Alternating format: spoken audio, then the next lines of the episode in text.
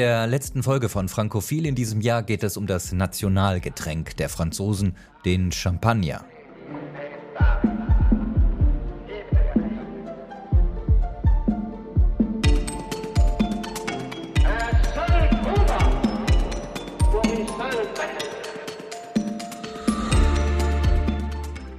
Wie genießt man Champagner am besten? Welche Verbindungen gibt es zu Deutschland? Und warum ist der Champagner zuletzt so teuer geworden?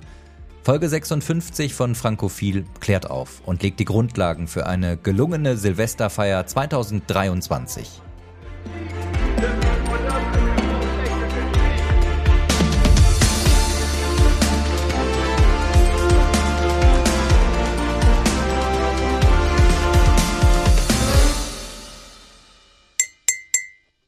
Seine Erfindung war wohl auch dem Zufall geschuldet.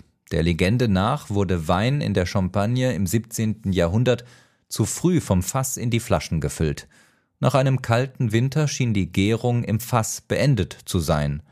Doch als es dann wärmer wurde, haben die Hefen wieder ihre Arbeit aufgenommen. Vin fou, verrückter Wein, wurde dieses Getränk lange Zeit genannt. Ein Wein, bei dem einige Kronkorken schon in den Kellern heraussprangen und der zahlreiche Flaschen noch vor dem Verkauf bersten ließ. Seit dem 29. Juni 1936 ist die Bezeichnung Champagne in Frankreich als Appellation d'origine contrôlée geschützt. Das Gebiet für die Trauben des Champagners wurde bereits neun Jahre vorher festgelegt, 1927. Rund 34.000 Hektar Anbaufläche umfasst es. Sie sind mittlerweile weitgehend ausgereizt. Das entspricht vier Prozent der französischen Weinanbaufläche. Heute wird mit Champagner ein weltweiter Umsatz von jährlich rund 5,7 Milliarden Euro gemacht. 320 Millionen Flaschen sind das. Mit jeweils einer Million Bläschen in einem Glas Champagner. 1941 wurde das Comité Champagne gegründet, um den Schutz der Ursprungsbezeichnung weltweit sicherzustellen. Nicht nur Anbaugebiet, auch Traubensorten und Herstellungsprozess sind heute genau vorgeschrieben. Dem Komitee gehören mehr als 16.000 Winzer und 370 Champagnerhäuser an. Christian Josefi vertritt das Komitee in Deutschland und Österreich. Er ist heute unser Gast im Podcast.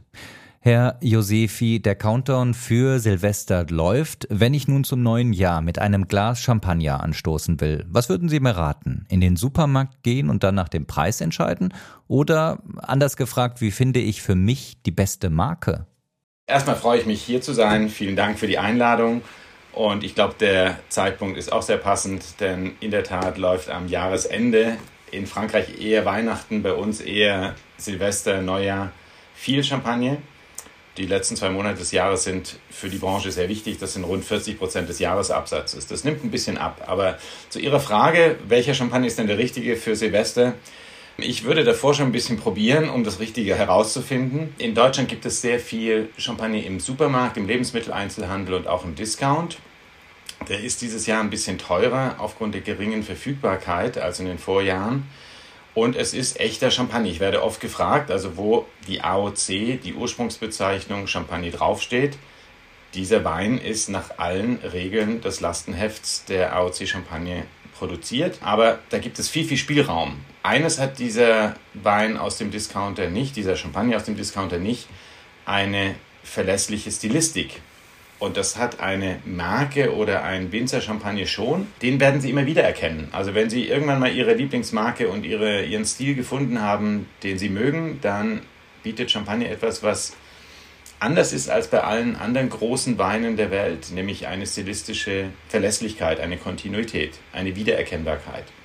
Und das ist, weil die meisten Champagner nicht Ausdruck eines Jahrgangs sind. Der Rest der Weinwelt funktioniert ja durch Jahrgangsweine, die sich dann auch unterscheiden. Deswegen gibt es Vertikalverkostungen und es ist interessant zu sehen, wie ist denn dieses große Gewächs von der Mosel ganz oben an der, am Hang, wie schmeckt es denn aus den Jahren 2005, 2011 und 2017? Bei Champagner ist das weniger relevant. Nur 2% aller Champagnerflaschen tragen einen Jahrgang auf dem Etikett. Alle anderen sind Assemblagen von verschiedenen Jahrgängen, verschiedenen Rebsorten und verschiedenen Lagen. Der deutsche Verbraucher, die deutsche Verbraucherin erwartet von Champagner eher die Blanc de Blanc Stilistik. Reiner Chardonnay, sehr elegant, sehr balanciert, der klassische Aperitif-Champagner weil wir vom Weißwein kommen. Und was fast niemand weiß, ist, dass in der Champagne 70% blaue Trauben angebaut werden, die weiß gekeltert werden. Dass es Weine gibt in der Champagne, die Blanc de Noir oder mehrheitlich aus blauen Trauben, und das sind die meisten Cuvées in der Champagne, sind mehrheitlich aus blauen Trauben und haben vielleicht 30% ähm, Chardonnay drin oder weniger. Und das sind sehr weinige, sehr runde Champagne, die, die als Speisebegleiter eben hervorragend sind und auch zu rustikalen Gerichten passen und nicht nur zur französischen Hochküche. Man hat immer so dieses Bild Austern und Champagne, Kaviar und Champagne. Das passt eigentlich gar nicht so gut. Das schmeckt schon sehr elegant und fein, aber ähm, was genauso gut passt, ist tatsächlich ein, ein rustikales Gericht mit Linsen, egal ob mit Fleisch oder vegetarisch. Die Wirtshausküche mit Champagne, weil das Tolle ist, dass die Perlen cremige Soßen, Butter, Fett, ähm, zum Beispiel bei einem panierten Schnitzel, das ist super mit Champagner, das wird viel bekömmlicher. Und es ist so ein Gegenspieler zum Fett auf dem Teller, ähm, hat man eben diesen wunderbaren, strukturierten, eleganten Wein im Glas. Und das, glaube ich, wissen ganz also, wenige. Wenn Sie sagen, der Jahrgang spielt nicht so sehr eine Rolle, wie lange hält sich denn dann der Champagner? Sehr lange. Also das ist ein, ein häufiges Missverständnis. Champagner kommt trinkreif in den Handel, zum Verbraucher, zu den Verbraucherinnen. Auch anders als im Rest der Weinwelt behalten die Erzeuger in der Champagne die Weine in ihren Kellern. Also lustige Anekdote, die Champagne hat ja den Status als UNESCO-Weltkulturerbe beantragt und 2015 dann auch verliehen bekommen. Da sind die Keller, die Weinberge und die Häuser der Champagne als Weltkulturerbe ausgezeichnet worden, also inklusive auch die Keller. Und da waren natürlich die UNESCO Kommissare und Kommissarinnen ähm, sehr lange unterwegs in der Champagne und wollten sich überall, wo sie zu Besuch waren, Keller anschauen, um zu sehen, wie groß ist denn dieser kulturelle, dieses kulturelle Erbe. Und die Anekdote sagt, nach 500 Kilometern Keller, die voll waren mit Champagnerflaschen, die da liegen, ähm, aufeinander gestapelt, sur latte sagt man, also auf Latten, Heute sind die meistens auch in Paletten, aber es gibt auch noch diese alten Gänge, wo tatsächlich von Wand zu Wand bis zum Gewölbe Dach hoch 80.000 Flaschen liegen, also fast unvorstellbar. Und die liegen da, bis sie optimal trinkreif sind. Mindestens 15 Monate für jahrgangslosen Champagner, mindestens drei Jahre für Jahrgangschampagner oder eben viel länger. Die liegen da auf der Hefe, also die bereits autolysierte Hefe die sich in Kohlensäure und ein bisschen Alkohol umgewandelt hat, die ist zum Schutz des Weines noch in der Flasche. Und die wird erst entnommen durch Degorgement, Degorgieren, Trennung der Hefe vom Wein, sodass er klar wird und nicht trüb, wenn der Wein am optimalen Trinkzeitpunkt ist. Danach wird er nochmal, da wird ein Schluck aufgefüllt für das, was man da verliert, aus jeder Flasche. Das ist die klassische, traditionelle Flaschengärung. Sehr aufwendig. Dann kommt der degorgierte Champagner nochmal für sechs bis drei bis sechs Monate in den Keller. Das ist so eine, so eine Regel. Und danach, warum, deswegen, Entschuldigung, die Erklärung ist ein bisschen lang, aber glaube ich wichtig für die Verbraucherinnen und Verbraucher. Danach ist der Wein nicht mehr durch die Hefe geschützt, sondern nur noch durch die Flasche, die einen Lichtfilter hat. Also auch die klaren Flaschen haben einen Lichtfilter eingebaut, eingeschmolzen, sind aber deutlich riskanter in der Aufbewahrung und den Korken.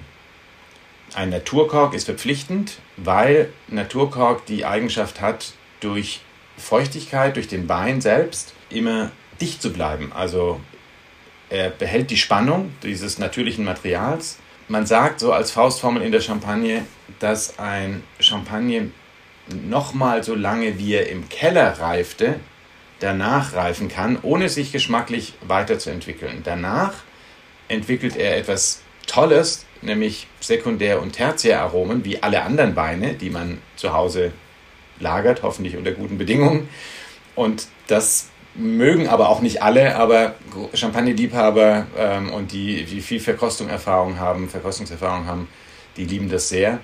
Das ist dann nicht mehr der frische, spritzige, elegante Champagner, den wir so zum Aperitif und Anstoßen haben, sondern das sind Weine, komplexe Weine mit sehr viel und sehr komplexen Aromen.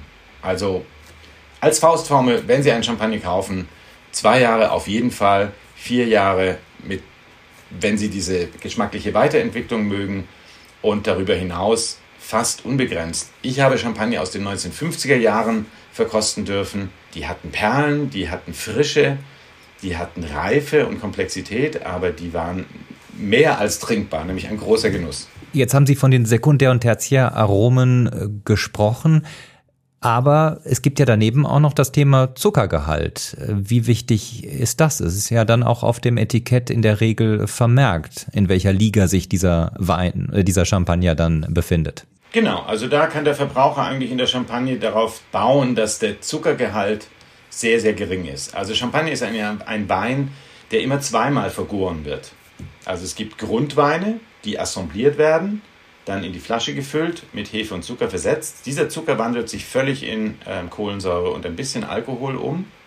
Die Grundweine, die haben einen Restzucker von 1 bis 2 Gramm pro Liter.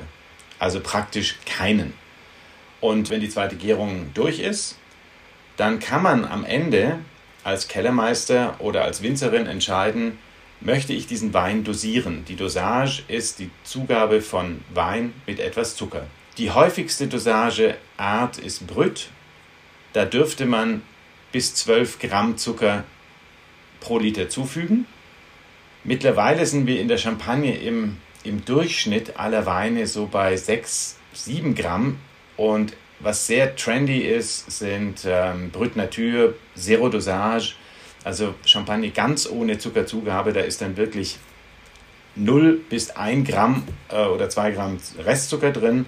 Die trocken, das gehört zu den trockensten Weinen der Welt. Also auch für Diabetiker natürlich ein, ein echter Tipp. Der Zucker hat nicht die Aufgabe, diese Dosage, nicht die Aufgabe, den Champagner süß zu machen, das ist bei höheren Dosagestufen, Demi-Sec, Sec.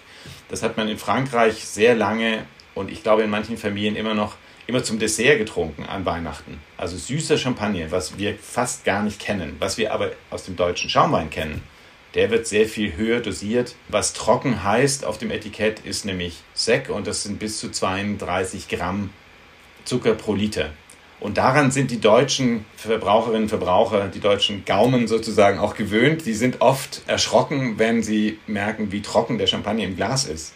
Jetzt habe ich den für mich vielleicht richtigen Champagner gekauft im Supermarkt, im Discounter oder vielleicht sogar im Weinfachhandel oder sogar online direkt in der Champagne bestellt, dann liegt die Flasche also zu Hause. Was mache ich dann am Abend, äh, am Silvesterabend in den Kühlschrank legen, kurz vor Mitternacht wieder rausnehmen und dann entkorken oder was empfiehlt der Fachmann? Also das Einkühlen der Flasche können Sie ruhig ein paar Tage vorher starten. Also die in den Kühlschrank zu legen, vielleicht in, an eine Stelle, wo sie nicht dauernd hin und her gerüttelt wird, weil an Weihnachten und Silvester und dazwischen ist ja viel los am, im heimischen Kühlschrank. Aber das Einkühlen der Flasche, man kann sie auch rausstellen, wenn man weiß, es wird frostfrei. Wenn Sie es vergessen oder im Kühlschrank einfach kein Platz war, dann ist der Profi-Tipp, einen Kühler zu nehmen, einen Weinkühler, Eis aus dem Kühlfach in Würfeln oder gecrushed, ein bisschen Wasser und Salz dazu, einfach Kochsalz. Das senkt nämlich die Temperatur dieses Eiswassers und dann ist der Champagner von Zimmertemperatur in 20, 25 Minuten auf die optimale Trinktemperatur und das sind als Faustformel 8 bis 10 Grad. Im Glas hat er dann 12 bis 14 und das ist perfekt. Was nicht so gut ist, ist, was man in manchen trendigen Bars bekommt, gefrostete Champagnergläser und wenn es dann auch noch enge Flöten sind, dann habe ich eigentlich wenig Chance, irgendwelche Aromen wahrzunehmen. Also das Glas ist eigentlich super entscheidend und das sollte etwas Volumen haben. Also wir sagen tulpenförmig. Wenn man das nicht zu Hause hat, sondern nur die klassische Sektflöte oder, oder so eine Sektschale, dann würde ich zum Weißweinglas greifen. Wir sagen immer, wenn wir irgendwo hinkommen, wo es keine guten Champagnergläser gibt, geben Sie uns das äh, Weißburgunder Glas. Und äh, beim Entkorken und Einschenken, kann ich da auch noch Fehler machen? Eigentlich nicht wirklich. Also es gibt einen kleinen Sicherheitshinweis, den muss ich machen. In der Flasche sind 6 Bar Druck. Wenn die Flasche irgendwie geschüttelt wurde oder wenn Freunde ihnen eine Flasche mitbringen und die waren mit, äh, mit dem Auto oder mit in, in der Bahn unterwegs und haben den noch locker in Vorfreude geschwenkt am, am Arm, dann müssen Sie ein bisschen aufpassen. Also dann kann der Kork tatsächlich durch den Druck in der Flasche rausschießen. Das heißt, bitte nie auf Personen richten, sondern immer auf die andere Seite. Ein guter Tipp für, für Nicht-Profis ist, entfernen Sie die Folienkapsel, die den Korken und den Flaschenhals schützt. Geben Sie dann einen Daumen, den Daumen auf den Kork zur Sicherung mit dem Drahtkörbchen und der, der Metallkapsel und dann können Sie Ihre Gäste anschauen oder noch einen, äh, einen Witz erzählen, während Sie, Sie müssen nicht hinschauen, Sie müssen einfach nur wissen, sechsmal drehen, dieses Drahtkörbchen. Und dann ist der Kork lose, nicht mehr gesichert. Und wenn er nicht sich von selbst löst, dann sollten Sie nicht den Kork in der Flasche drehen, sondern die Flasche um den Kork. Das verhindert das Abbrechen, aber das ist sehr, sehr selten und nur bei wirklich lange gereiften Champagner. Das war es auch schon. Ob sie es ploppen lassen oder eher wie der Profi-Sommelier, die Profi-Sommeliers machen würde, mit einem leisen Seufzer, das ähm, die Kohlensäure entweichen lassen, das ist ihre Sache. Ich glaube, es gehört bei vielen einfach auch dazu, dass es ploppt und dass es Spaß macht und ähm, Teil des festlichen Anlasses ist. Jetzt lassen wir die Silvesternacht ein bisschen hinter uns. Sie haben gerade schon gesagt, Silvester und Weihnachten, Weihnachten mehr in Frankreich, Silvester vielleicht mehr in Deutschland und anderen Ländern, ist für das Geschäft äh, des Champagners extrem wichtig. Was können Sie uns über das Geschäftsjahr 2023 sagen? Die FAZ hat vor wenigen Tagen getitelt, die Franzosen verabschieden sich vom Champagner, weil es der Schaumwein ja in der Heimat ähm, immer schwerer hat. 170 Millionen Flaschen wurden 2012 in Frankreich verkauft, 140 Millionen zehn Jahre später, also 2022. Wie ist die Lage der Champagnerindustrie? Der Konsum, Champagnerkonsum in Frankreich ist rückläufig und das schon seit über einem Jahrzehnt. So richtig erklären kann ich es mir auch nicht. Ich kann ja nicht in die Köpfe der Franzosen, Franzosen reinschauen. Ähm, ich nehme das als kulturellen Unterschied und ich bin oft in Frankreich und spreche viel mit Menschen. Und ähm, vor zehn Jahren hat man in Frankreich einfach auch keine ausländischen Weine getrunken. Also da gab es keinen italienischen äh, Schaumwein. Es gab andere Schaumweine aus anderen französischen Regionen, aber etwas aus dem Ausland, nein. Das hat sich geändert. Da gibt es auch diese, diese Aperitivmode sozusagen, die ja in Frankreich ist der Aperitif sehr wichtig. Ähm, aber auch vor zehn Jahren, behaupte ich, gab es keinen Aperol Spritz, während der Rest Europas schon Orange getrunken hat. Das hat einiges verändert. Ich glaube, es sind eher die jüngeren Konsumentinnen und Konsumenten in Frankreich, die sich ein bisschen vom Champagner abwenden. Vielleicht, weil er ein etwas altmodisches Image hat. Das ist nämlich der Wein, der immer getrunken wurde zu festlichen Anlässen. Und in Frankreich ist auch schon ein Familienessen oder ein Essen mit Freunden ein festlicher Anlass. Da stand eigentlich immer irgendwann Champagner auf dem Tisch oder im Glas. Man macht nicht so gerne, was die Eltern gemacht haben. Das ist mit Sicherheit ein Effekt, der ist anders als in Deutschland, weil hier gibt es diese stark, wie soll ich sagen, regelhafte Verbindung von dieser Wein zu diesem Essen ähm, die gibt es bei uns nicht, sondern man ist viel freier in der, in der Auswahl der Weine und der, und der Herkunft der Weine. Ähm, in Frankreich gibt es diese Regel, man trinkt am besten den Wein aus der Region, aus der auch das Gericht ist, das ich serviere. Da Champagner ein sehr anpassungsfähiger, vielseitiger Wein ist, passt er eben zu sehr, sehr vielem. Das ist in Deutschland anders. Da ist Champagner eher der Wein zum Anstoßen. Auch der, die große Ausnahme, die exklusive, das exklusive Original. Denn Schaumwein, Sie wissen, Deutschland, auch hier ist der Schaumweinkonsum rückläufig, ist immer noch das Schaumweinkonsumland Nummer 1 weltweit mit äh, rund 300 Millionen Flaschen. Davon sind nur 12,3 Millionen Flaschen Champagner. Also Schaumwein gehört schon dazu und so vereinfacht gesagt ist es, glaube ich, in Deutschland eher der Aperitif als zum Essen und eher der große Anlass als der kleine, zu dem einfach Champagner gehört und die Konsumgewohnheiten sind anders. Andere Gründe in Frankreich, also wir sprechen jetzt über einen Langfristtrend, das heißt die, die gegenwärtige Unsicherheit mit Kriegen in unserer Nähe und ähm, menschlichem Leid und großer, großer Unsicherheit kann nicht der Grund dafür sein, aber das ist für Champagner, für den Champagnerabsatz auch nie gut. Also man trinkt Champagner am liebsten, wenn es einem gut geht, wenn man etwas zu feiern hat. Manche hartgesottene Champagner-Liebhaber brauchen ihn auch, wenn es ihnen nicht gut geht, um sich besser zu fühlen. Da gehöre ich auch dazu. Ja, so richtig erklären kann ich es mir auch nicht. Jetzt sagen Sie langfristiger Trend, aber trotzdem in diesem äh, Artikel, äh, den ich gerade zitiert habe, da hieß es auch, im Vorjahr ging die Nachfrage nach Champagner durch die Decke jetzt ähm, gesamtwirtschaftlich betrachtet, nicht nur auf den französischen Heimatmarkt reduziert. Nach welchen Regeln funktioniert dieses äh, Champagnergeschäft? Also was die Konsumenten und Konsumentinnen entscheiden, wissen wir nie vorher. Wir versuchen es ein bisschen vorwegzunehmen, denn die Winzer und Häuser der Champagne treffen eine ganz, ganz wichtige Entscheidung, ein Regulativ für die gesamte Region, für das Gleichgewicht zwischen den Winzern, die in der Champagne zum Großteil, zwei Drittel aller Winzer sind reine Traubenlieferanten. Die produzieren gar kein Champagner selbst, sondern verkaufen ihre Trauben an die Häuser oder Genossenschaften. Und die produzieren dann Champagner und vermarkten ihn. Diese Arbeitsteilung gibt es seit 300 Jahren in der Champagne, von Beginn an. Natürlich haben diese beiden Berufsfamilien ein großes unterschiedliches Interesse. Der Winzer möchte in einem guten Jahr so viel aus dem Weinberg holen wie möglich. Und die Häuser schauen auf die Märkte und versuchen vorwegzunehmen, was sich da wohl tun wird. Wie immer, wenn der Mensch eingreift, kann es richtig oder falsch sein. Und wir haben rückblickend 2020 unter dem Eindruck der Pandemie, wir erinnern uns nicht gern, aber man hat es noch so ein bisschen im Hinterkopf, ähm, damals waren weltweit alles zu, wo normalerweise viel Champagner getrunken genossen wird. Alle Flugzeuge waren am Boden, alle Kreuzfahrtschiffe waren in den Häfen.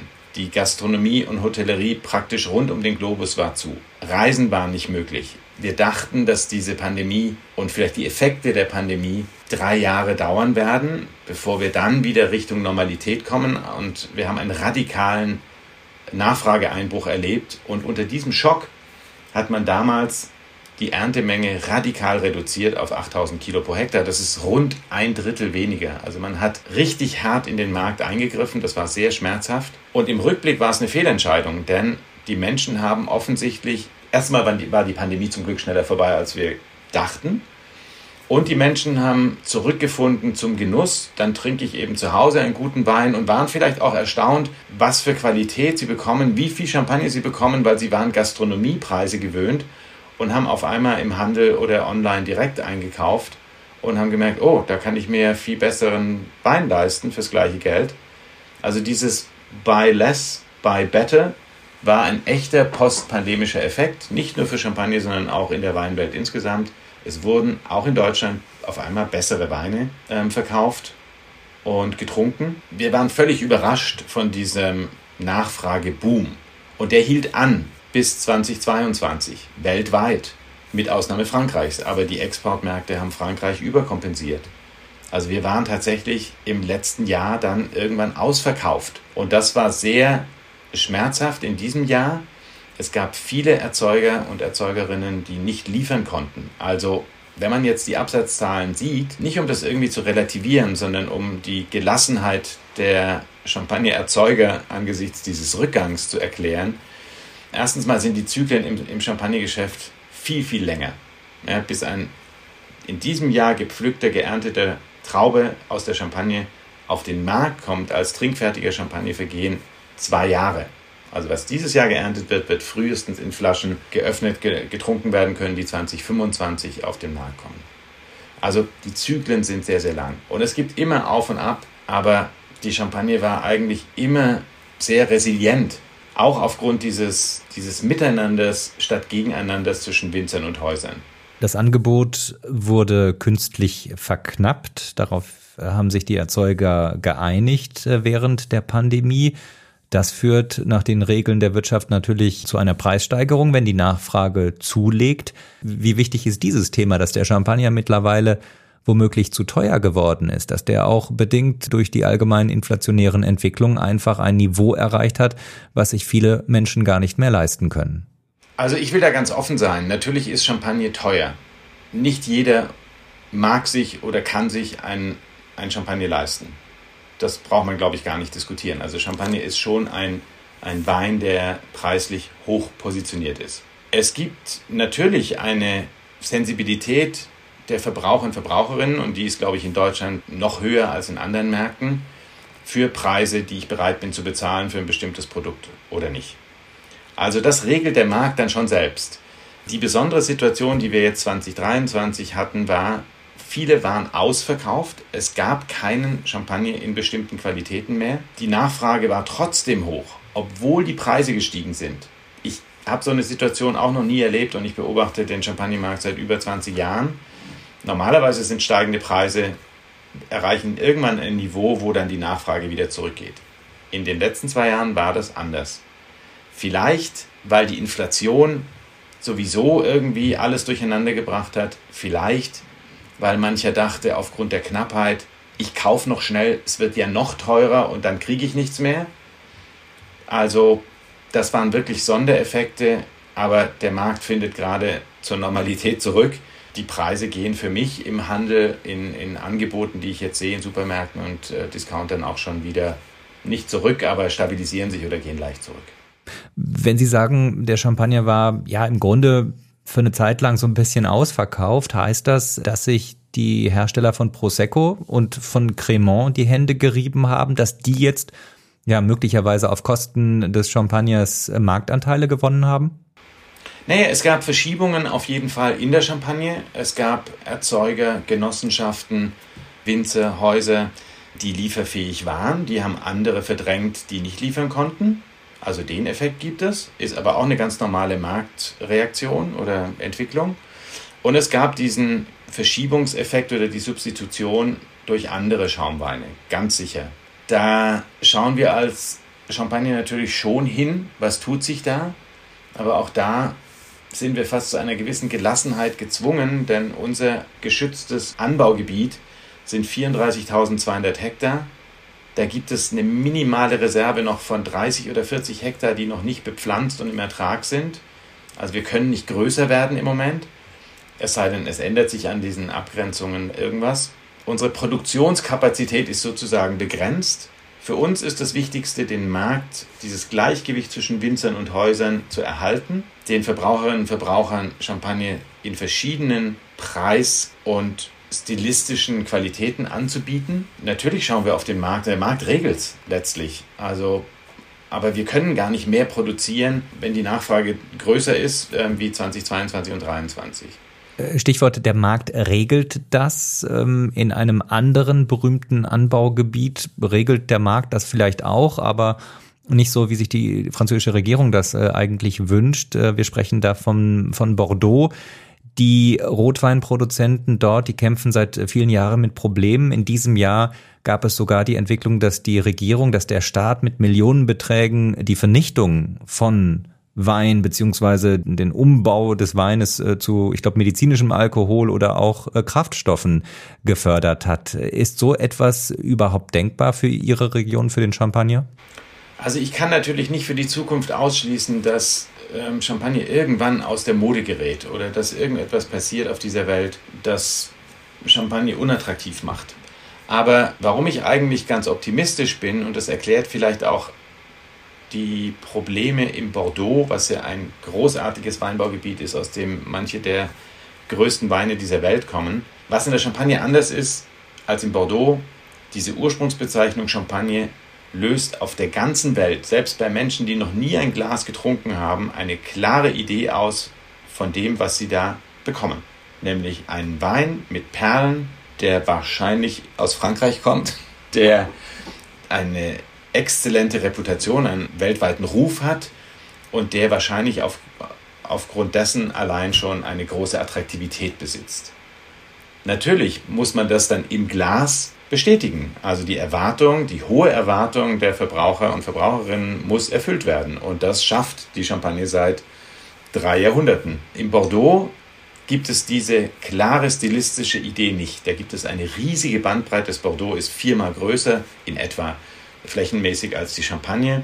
Die Erträge sind geringer, aber wir sind irgendwie beim zwei-, dreifachen Angebot volumenmäßig. Das ist sehr qualitativ sehr, sehr weit gespreizt von günstigen Cru Bordelais bis hin zu den Premier und Grand Cru, die äh, Tausende von Euro kosten pro Flasche. Und das ist ein bisschen ein, ein Thema, da hat der Verbraucher, die Verbraucherin eben nicht die Sicherheit, da bekomme ich einen Wein, der mir schmecken wird. Es ist erklärungsbedürftig. Und das Zweite ist, es gibt weltweit einen Trend hin zu Weiß- und Roséweinen. Und man, man kann vereinfachend sagen, dass der Rotwein ein bisschen aus der Mode kommt. Also das auf dem deutschen Markt ist auf allen großen Weinkonsummärkten weltweit so. Warum kann ich mir eigentlich auch nicht so wirklich erklären. Vielleicht hat es mit dem Gesundheitsgedanken zu tun, dass Weißwein oder Rosé verträglicher wären als roter. Ja, und da gibt es sozusagen eine, ein Mismatch zwischen eine fehlende Passung zwischen dem Angebot und der Nachfrage. Aber das ist natürlich besonders hart im Weinbereich, denn Sie können nicht einfach die roten Reben rausreißen und weiße pflanzen und dann haben Sie im nächsten Jahr eben ein Angebot, das passt. Da ist Weinbau einfach Agrarwirtschaft und eben nicht Industrie, wo ich heute Butterkekse backen kann und morgen Schokokekse, je nachdem, wo die Nachfrage hinläuft. Eine Rolle für die Krise in Bordeaux spielen offenbar auch ausländische Investoren, die Entwicklung in diesem Bereich. Wie sieht es bei Ihnen aus? Welche Rolle spielen die ausländischen Investoren für den Champagner? Keine große. Es gab in den 1980er Jahren mal so eine Welle ausländischer Investments in der Champagne. Da waren, ähm, ich erinnere mich an einen großen Deal, da wurde eine Luxushotelkette verkauft und da war ein Champagnerhaus im, im Paket sozusagen.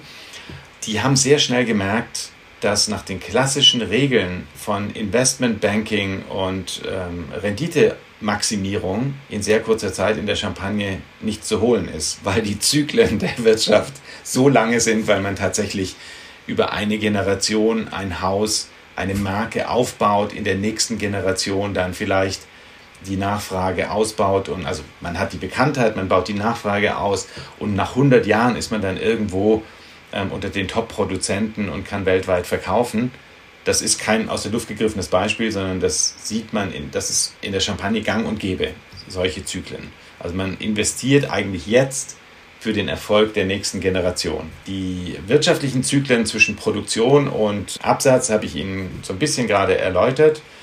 Da braucht man einen langen Atem und da ist trotz des hohen Preises, den Champagner pro Flasche erzielt, der übrigens viel, viel geringer ist als die stilistisch und geografisch ganz nahen Weine aus dem Burgund. Weiße Weine aus dem Burgund gelten als stilistisch sehr nahe an den, an den großen Weinen der Champagne die sind viel, viel teurer. Also teuer ist immer ein bisschen relativ. Ich habe tatsächlich mit einem Sommelier in Deutschland gesprochen, der gesagt hat, ich kann die weißen Burgunder eigentlich nicht mehr verkaufen, weil die Preise sind viel zu hoch durch Spekulation und Sammler weltweit. Aber Champagne als Alternative läuft bei mir hervorragend, weil die Stilistik sehr, sehr ähnlich ist. Halten wir fest, eine übersichtliche Rolle ausländischer Investoren äh, für den Champagner.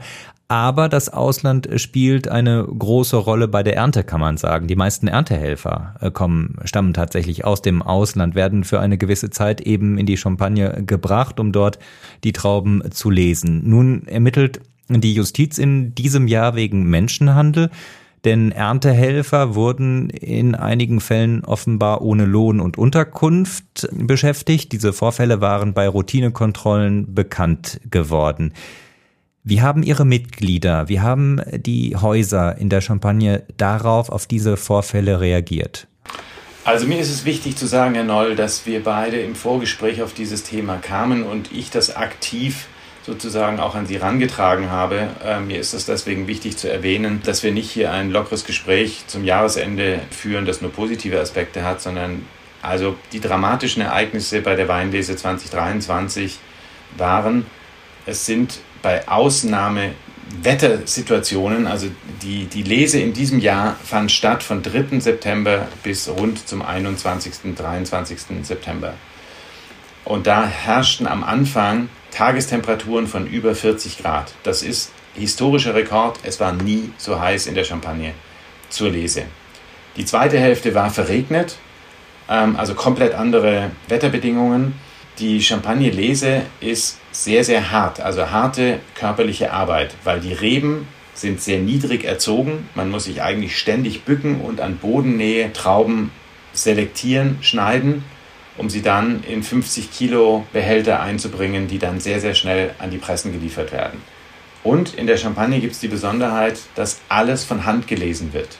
Das sind 120.000 Erntehelfer, Saisonarbeiter, die wir und Frauen natürlich auch, ähm, die jedes Jahr in der Champagne organisiert werden müssen von 17.000 Betrieben, die ernten. Das ist extrem schwierig geworden. Also überall im Agrarsektor ähm, europaweit fehlen Saisonarbeitskräfte. Da gibt es einen großen Wettbewerb und es gibt immer weniger Menschen, die diese Arbeit tun wollen.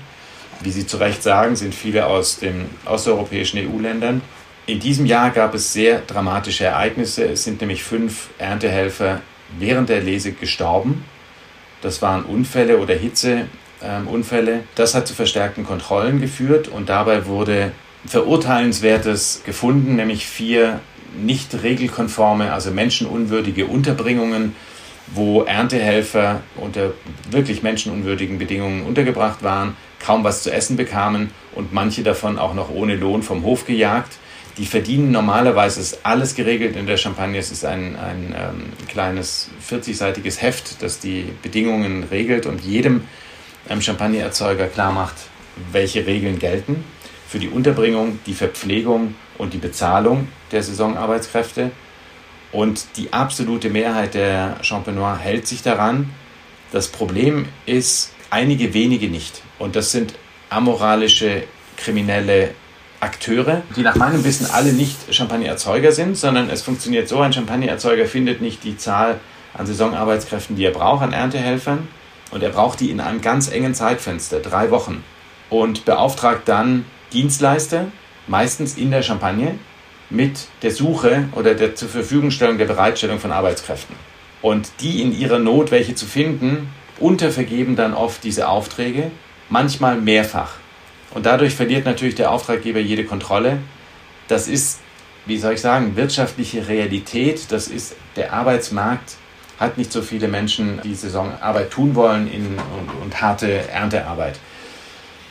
Das wird so bleiben, das wird sich vielleicht sogar noch ähm, verschärfen und deswegen schauen die Champenois darauf, wie können wir das verhindern. Und ich darf kurz, wenn Sie mir Ihre Erlaubnis geben, den Co-Präsidenten des Comité Champagne zitieren, der sich Anfang Dezember auf der größten Tagung aller Champagnererzeuger, das ist die Association Viticole Champenoise und ihre Jahresversammlung, geäußert hat. Und ähm, ich gebe mal eben sein Zitat, dass Sie verstehen, wie weitgehend und umfassend die offizielle Champagne sozusagen damit umgeht, für die ich ja spreche, der Comité Champagne, die Dachorganisation der Häuser und Winzer. David Chatillon hat Anfang Dezember gesagt, angesichts der dramatischen Ereignisse bei der Weinlese in diesem Jahr haben sich die Winzer und Häuser der Champagne sofort mobilisiert, ohne den Abschluss der laufenden gerichtlichen Untersuchungen abzuwarten. Diese ungesetzlichen Verhaltensweisen sind absolut inakzeptabel und werden vom Komitee Champagne scharf verurteilt. Sie spiegeln nicht das Engagement praktisch aller 17.000 Erzeuger und Akteure in der Champagne wider. Wir werden bereits Anfang 2024 die ersten Maßnahmen mit der Öffentlichkeit teilen, um die Menschen, die an der Erzeugung von Champagne mitarbeiten, sowie deren Sicherheit in den Fokus zu stellen. Das hat für uns absolute Priorität. Seit wann Gibt es diese Abhängigkeit von den ausländischen Erntehelfern bei der Lese? Bis wann, anderes, anders formuliert, bis wann haben die Franzosen die Champagner-Ernte noch alleine gestemmt? Das kann ich Ihnen nicht beantworten, das weiß ich nicht. Also es gab schon immer, ich beobachte jetzt oder kenne die Region seit 25 Jahren, es gab schon immer ausländische Erntehelfer, weil dieses klassische, ein Winzer fragt in seine Kundschaft und seine äh, Freunde und Bekannten rein, wer könnte mir dieses Jahr bei der, bei der Lese helfen. Das ist nämlich harte Arbeit, aber da wird auch gefeiert. Da wird auch abends mal eine Flasche Champagner aufgemacht oder mehrere und da wird eigentlich auch gut gegessen. Also es gibt da rustikale Küche, die sehr, sehr gut zu Champagner passt. Dieses klassische, schöne Bild von Menschen, die bei ihrem Champagner-Winzer helfen, die, die Trauben zu lesen und damit von der von der Rebe bis zur Flasche sozusagen alles wissen über diesen Wein. Das gibt es vereinzelt noch in der Champagne. Also ich habe so einen Winzer letztes Jahr getroffen, ein Junger, der sagt, also wir haben kein Problem, weil schauen Sie, da sitzen wir jeden Abend um so einen offenen Kamin in, in einer großen Scheune. Aber das ist einfach nicht die Realität der, der Arbeitswelt. Wir sprechen vom Fachkräftemangel in Deutschland, der mittlerweile sogar das Wirtschaftswachstum massiv behindert. In Frankreich ist das nicht anders. Also es fehlen überall Arbeitskräfte. Ich kann es mir auch nicht so ganz erklären. Die Pandemie hat das nochmal verstärkt. Aber ich kann Ihnen kein Jahr nennen, bis zu dem die Franzosen und Französinnen sozusagen die Champagnerernte selbst erledigt haben. Ich glaube, irgendwann in den 50er Jahren war das schon zu Ende, 1950er Jahren. Aber ich mag mich täuschen. Wir können in diesem Podcast kein Thema behandeln, ohne nicht auch ja, das Thema Deutschland ein bisschen in den Mittelpunkt zu rücken. Ich würde das ganz gerne mit der Frage machen, welche Bedeutung Deutschland eigentlich für die Entwicklung des Champagners gespielt hat. Wir sprechen ja hier über eine Region, über eine sehr grenznahe Region, nicht weit entfernt von Deutschland. Ähm, welche wechselseitigen Beziehungen gibt es da in der Historie? Sehr, sehr viele. Also ich fange mal mit etwas sehr Symbolkräftigen an. Das war in den 1960er Jahren der deutsch-französische Freundschaftsvertrag zwischen Charles de Gaulle und Konrad Adenauer, der wurde, und das ist aus heutiger Sicht kaum vorstellbar, welche langwährende Feindschaft zwischen diesen beiden Völkern, diesen beiden Nachbarstaaten damit beendet wurde. Das fand vor der Kathedrale von Reims statt. Und die Kathedrale von Reims wurde wenige Jahre vorher im Ersten Weltkrieg noch annähernd komplett zerstört. Eigentlich die gesamte Stadt, 90 Prozent von Reims war platt nach dem Ersten Weltkrieg. Und die Champagne war immer ein Schlachtfeld, weil sie so zentral in Europa liegt. Jeder, der irgendwie nach Paris zieht oder, oder zurück, kommt durch die Champagne. Also das ist eine, die Tragik der, der guten Lage sozusagen. Vielleicht etwas positiver es gab einen großen Beitrag der Deutschen, einzelner Personen, äh, beim Aufbau des Champagnergeschäfts und sogar bei der, bei der Verfeinerung der Techniken in der Champagne, denn die Deutschen waren schon immer Bierbrauer und haben dieses Wissen um kohlensäurehaltige oder Kohlensäurebildung durch eine Gärung in die Champagne mitgebracht. Und sie waren clevere Kaufleute und manche auch mehrsprachig, vielsprachig und haben bei diesem von Beginn an sehr internationalen Geschäft der, der Champagne, zumindest der großen Häuser, geholfen, die internationalen Märkte zu erschließen. Viele Häuser haben deutsch klingende Namen, auch wenn die im Französischen ausgesprochen, wenn man das nicht so hört, Heizig oder Tétinger, aber Teitinger und Heizig sind ganz klar deutsche Namen und die Teitinger, glaube ich, österreichisch, muss ich mich korrigieren.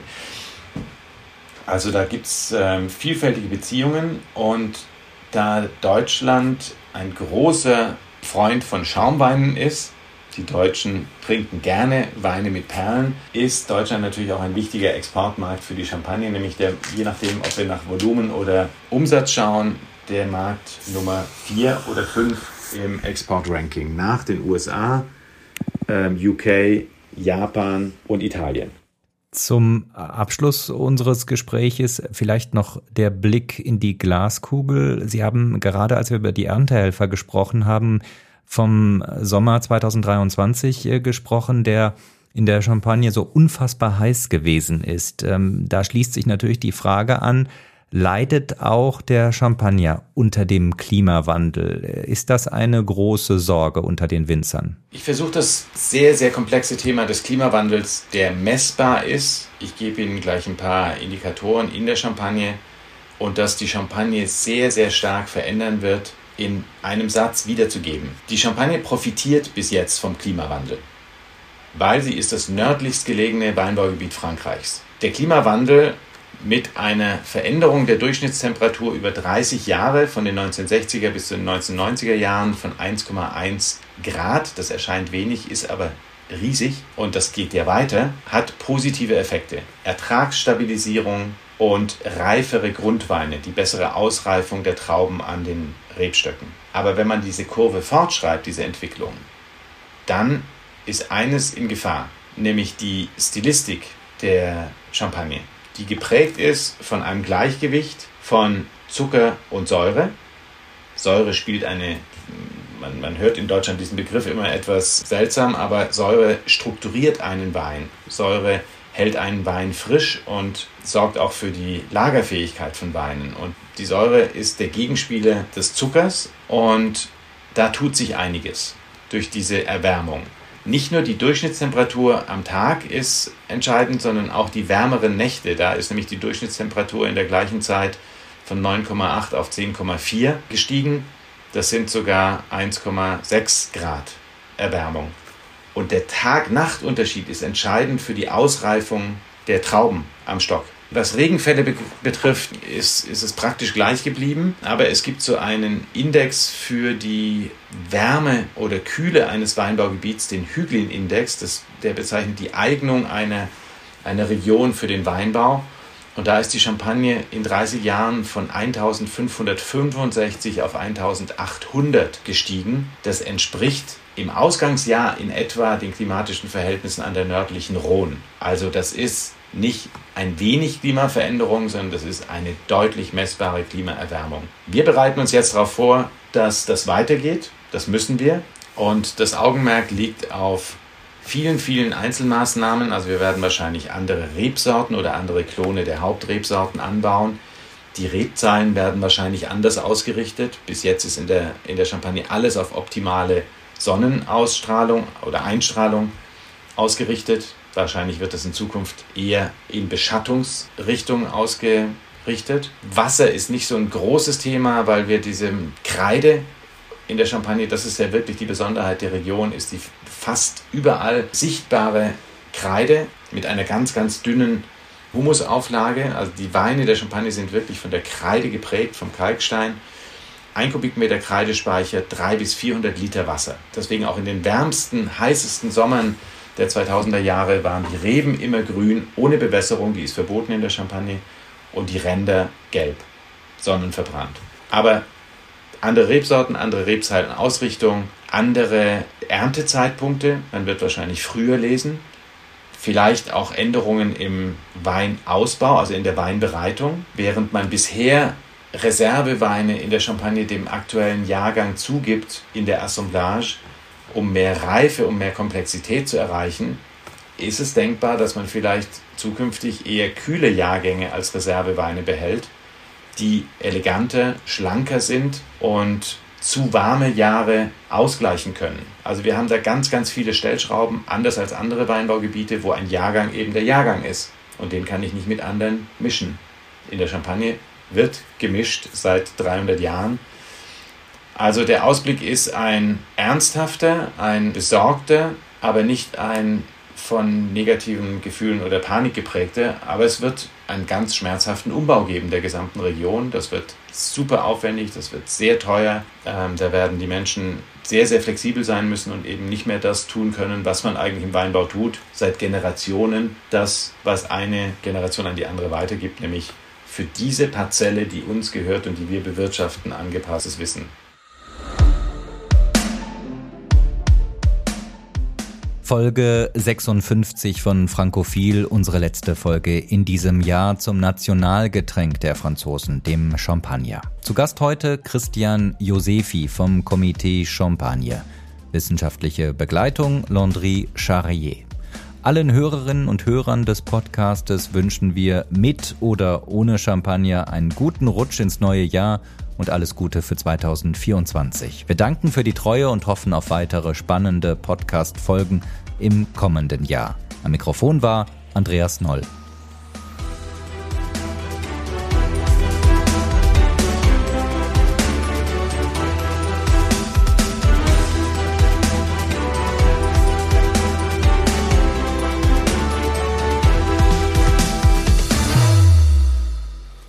Ensemble, nous allons réussir.